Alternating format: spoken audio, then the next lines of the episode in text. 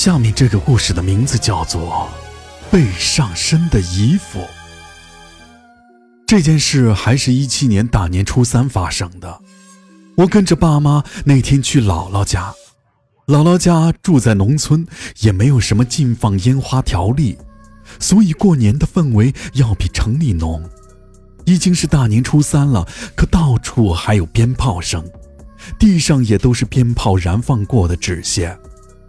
我妈姐妹两个，大姨和大姨夫比我们早到了。姥姥家是那种比较典型的农家院进门对着正房，左右两边是厢房，也是仓库。姥姥特别疼我，至于姥爷，因为他在我四五岁的时候就去世了，所以印象不是特别的深。记忆中，他常年戴着一个皱巴巴的帽子，还有就是他抽旱烟。身上有股很浓的烟油子味儿，每次抱我，我都不愿意，因为很呛人，所以对老爷的印象就是一身的烟油子味儿。老爷去世之后，姥姥就把他的烟袋放在了他的遗像前。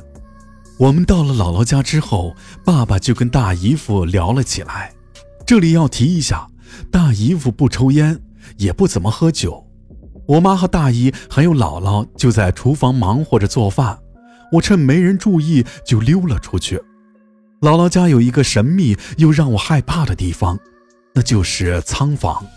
每次去，我都会偷着趴在窗户上看那个东西还在不在。姥姥给自己准备了一口大棺材，停在仓房里，说是等他死了以后用。我那时不能理解，为什么活得好好的要给自己准备一口棺材，多不吉利呀！我那天趴在窗户上，正瞎琢磨。我妈叫我去吃饭，吓了我一大跳。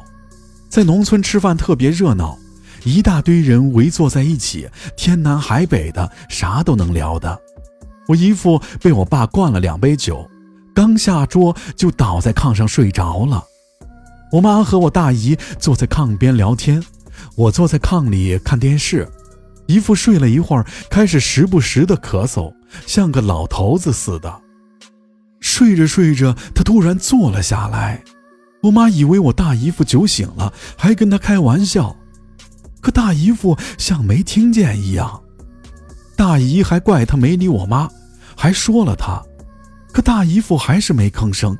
他下地穿了鞋，径直地走到老爷的供桌前，拿下老爷留下的烟袋，坐回了炕沿边。很麻利地装上了一袋烟，我妈和大姨都觉得奇怪，大姨夫连烟都不会抽，怎么会装旱烟袋呢？姨父划了一根火柴，把烟袋点着了，深深地吸了两口。姨父抽烟的样子让我妈觉得好笑，也让大姨觉得很纳闷。姨父抽了几口烟后，跟我招手让我过去，我就过去了。姨父把我搂在怀里。把烟袋在我面前晃了晃，逼着让我抽。我闻到一股极其浓烈的烟袋油渍味儿，那种味道我熟悉，是我姥爷身上特有的味道。可姥爷已经去世了，我吓得从姨父怀里挣脱了出来，扑向了我妈。我妈看我害怕，问我咋了。我语无伦次地说：“嗯，那那是姥爷。”我妈开始还没反应过来，我又说了一遍，她才知道我说的那个是什么意思。她跟大姨才反应过来，姨父连烟都不会抽的人，怎么会熟悉抽旱烟呢？姨父抽烟的那神态，分明是和老爷一样的。大姨、我妈，还有我都觉得很害怕。就在这时，我姥姥叫起了我姥爷的名字。并骂他，让他快点离开，别把孩子吓着了。姥姥骂了几句之后，姨父往后面一倒，没了动静。烟袋锅子掉到了一旁，但摇晃了好半天才把姨父叫醒。他醒来之后还是一脸醉意，根本不知道发生了什么事儿。后来姥姥跟我说，就是姥爷想我了，回来看看我。那次我还发了两天烧，也不知道是老爷吓的，还是那天玩的太疯了，感冒了。好了，本次故事到此结束，不知道你们有没有经历过这种事？有的话，那就在评论区一起聊一聊吧。